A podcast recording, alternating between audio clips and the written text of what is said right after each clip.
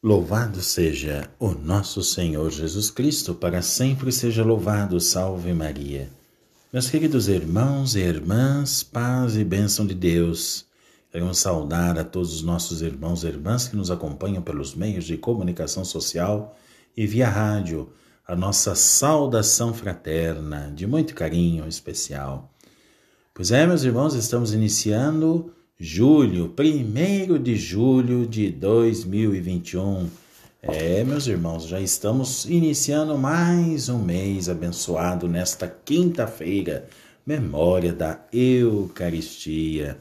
Também lembrando que nesse mês nós vamos recordar um santos célebres, São Bento de Núrcia, Nossa Senhora do Carmo, não é? Momentos ilustres da igreja nós vamos estar unidos e reunidos para escutar e saber a história desses grandes santos da igreja.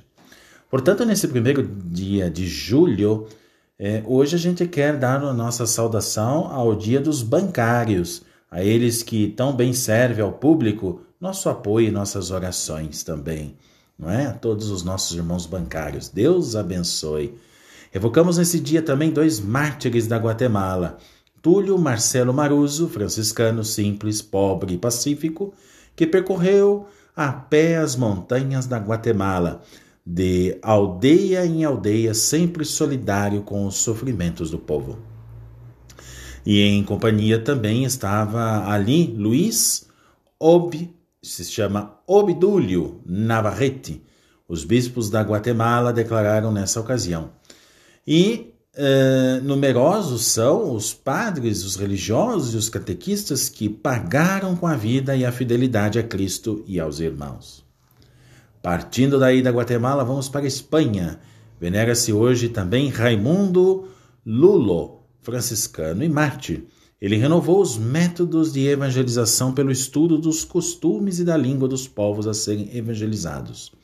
Chegou a ponto de, já no século XIII, em que viveu criar colégios especiais para o estudo de línguas, tanto em Paris quanto em Miramar. Era um grande sábio, um homem generoso, portanto não esqueçamos também, não é? E também a gente não possa esquecer, hoje se venera no Monte Or, na Ásia Menor, o sumo sacerdote Arão, irmão de Moisés, tantas vezes citado na Bíblia e na liturgia. De Arão Podemos aprender que, apesar das falhas e hesitações, os sacerdotes do Senhor devem cuidar do Santo dos Santos e da vida solidária dos irmãos. Pois é, meus queridos irmãos e irmãs, a vida só tem sentido quando o coração é generoso e a fé é esclarecida. Eu desejo a todos nesta quinta-feira paz e bênção de Deus. E voltamos aqui amanhã com mais um Santo do Dia, se Deus quiser.